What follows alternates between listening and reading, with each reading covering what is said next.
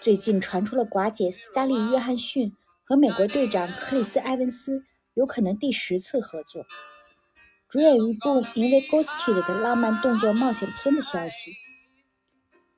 而该片导演是德克斯特·弗莱彻。提起弗莱彻，最近几年他最知名的作品都和音乐片有关。二零一九年，弗莱彻先担任了大热的《波西米亚狂想曲》的制片人，又亲自执导了英国国宝级歌手艾尔顿·约翰的传记片《火箭人》。艾尔顿·约翰驰骋乐坛五十余年。被称为史上最成功的艺人之一，音乐生涯中售出超过2.5亿张唱片。他的单曲纪念戴安娜王妃的《风中之烛》在全球已成功售出3300万张，成为公告牌百强单曲榜历史上最畅销的单曲。而在埃尔顿·约翰的音乐作品中，共计有50多首歌曲进入各大主流电台的 Top。四十，还有一张在美国连续七年蝉联榜首的专辑。他一共获得了六座格莱美奖奖杯，四座全英音乐奖奖杯，还在奥斯卡奖、金球奖和托尼奖上各拿到过一次荣誉。这样一位音乐才子，当然从小就表现出了与众不同。小时候还叫雷吉的艾尔顿没学过钢琴。光听着电台就能把溜冰圆舞曲弹出。十一岁去英国皇家音乐学院，没带乐谱的他看见老师正弹土耳其进行曲，于是考核时也弹了这首曲子，弹到一半就停了，因为老师刚才就弹到这里，他也不知道后面是什么。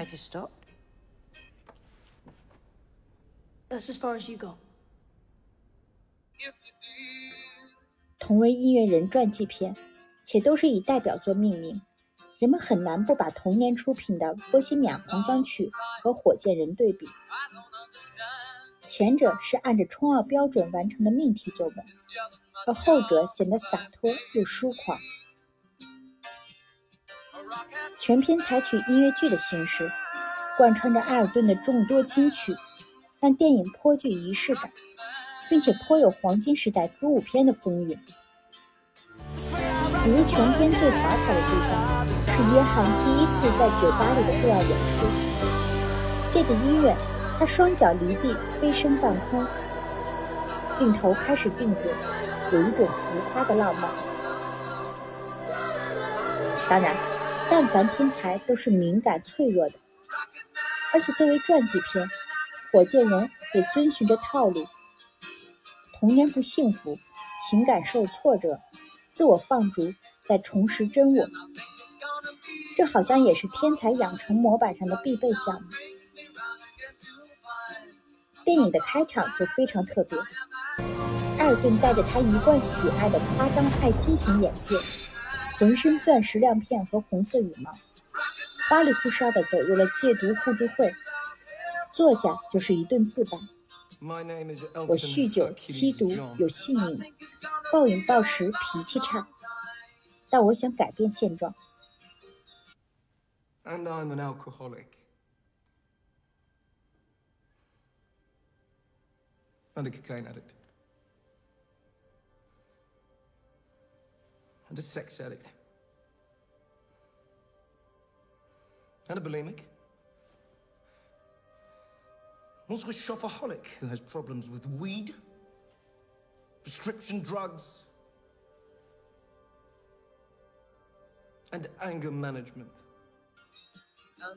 这部分源于其原生家庭，还是小雷吉的艾尔顿的父亲是搞音乐的，却懒得栽培同样对音乐有兴趣的儿子，并对他极为冷淡。儿子求抱抱都会被他大声呵斥。认为这是女人的行为，母亲也极为自私不顾家，还偶尔抽空出个轨，并且被小雷吉断个正着。在这样的家庭长大，也促使艾尔顿赌气似的扔掉了自己的本命。以为换掉名字就能换来一点被爱的运气。然而，怎么可能？以为是真心爱人的经纪人，却只是利用他挣钱，甚至不管他身体是否吃得消。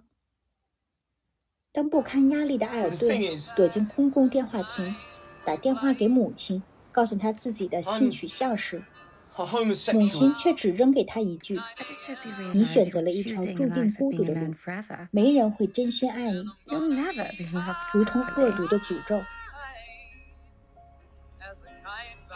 虽然剧情走向意料之中，但火箭人胜在一些动人的细节上。比如成名前一心埋头创作的艾尔顿，穿着条纹睡衣，看着自己合作一生的好兄弟词作者伯尼陶平，自然而然的就弹唱出了后来被命名为忧丧的动人旋律。而后两人相视而笑，此情此景无比干净美好说起来，本片主演蛋蛋塔伦·艾格顿和埃尔顿·约翰也颇有缘分。十七岁那年，艾格顿参加皇家戏剧艺术学院考试的面试时，唱的正是这首《忧伤》。在为动画片《欢乐好声音》里的星星配音时，片尾唱的则是埃尔顿的另一首代表作《I'm Still Standing》。而在《王牌特工二：黄金圈》中，艾克顿更是在自己的主场和埃尔顿来了场里应外合的配合式作战，而火箭人的监制就是埃尔顿·约翰本人。本片也因此可以看作他自己的真诚告解。我们看到了太多因放纵而夭折的天才音乐人，虽然某种程度上这成就了他们的传奇，但像埃尔顿那样。在沉沦后选择自我救赎，最终 still standing 的，也值得我们为之鼓掌，而且也确实能够带给人触及灵魂深处的感动。